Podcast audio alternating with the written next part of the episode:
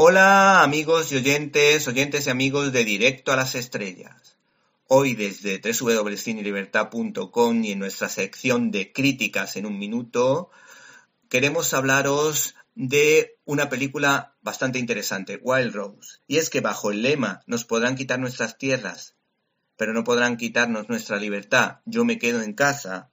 vamos a ir recomendando una serie de películas más o menos interesantes que se quedaron en el tintero, pero que ahora pueden servir de entretenimiento y además pues nos pueden hacer pensar, reír o llorar. El caso es que vamos a recomendar Wild Rose. El cine sobre músicos, de lo que se entiende como estilos propios del siglo XX, como el soul, el blues, el rock o el pop, se pueden dividir en dos tipos de producciones, en dos tipos de películas. Las amables, como Begin Again o Once, ambientada en Irlanda, que es una película mm, con una muy buena banda sonora y que describe lugares musicales de la ciudad de Dublín. Y luego están otro tipo de películas como las que define el crítico de cine mm, de pantalla 90 y profesor del CEU, Pablo Gutiérrez, en las que la redención es la temática principal, como por ejemplo el caso de la película Ray,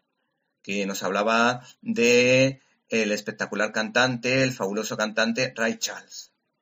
La película en cuestión, Wild Rose, narra la vida de una chica joven recién salida de la cárcel y con dos hijos a su cargo, que sueña con convertirse en estrella de la música country y poder cantar en la meca de este tipo de música, Nashville, a pesar de vivir en Glasgow, Gran Bretaña, donde ese género se asocia simplemente con las películas del oeste. La dirección ha corrido a cargo de Tom Harper, autor de La Mujer de Negro, Ángel de la Muerte,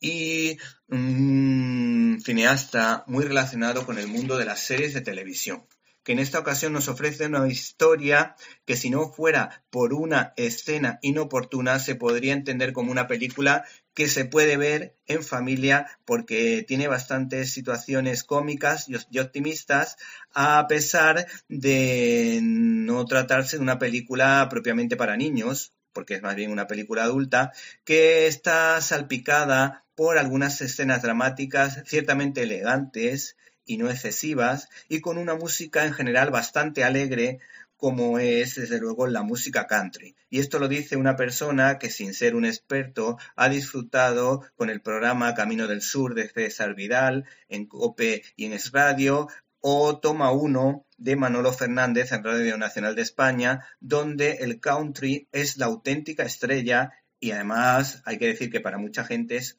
una eterna desconocida. El caso es que el trabajo... ¿Te está gustando este episodio? Hazte fan desde el botón apoyar del podcast de Nivos. Elige tu aportación y podrás escuchar este y el resto de sus episodios extra. Además, ayudarás a su productor a seguir creando contenido con la misma pasión y dedicación.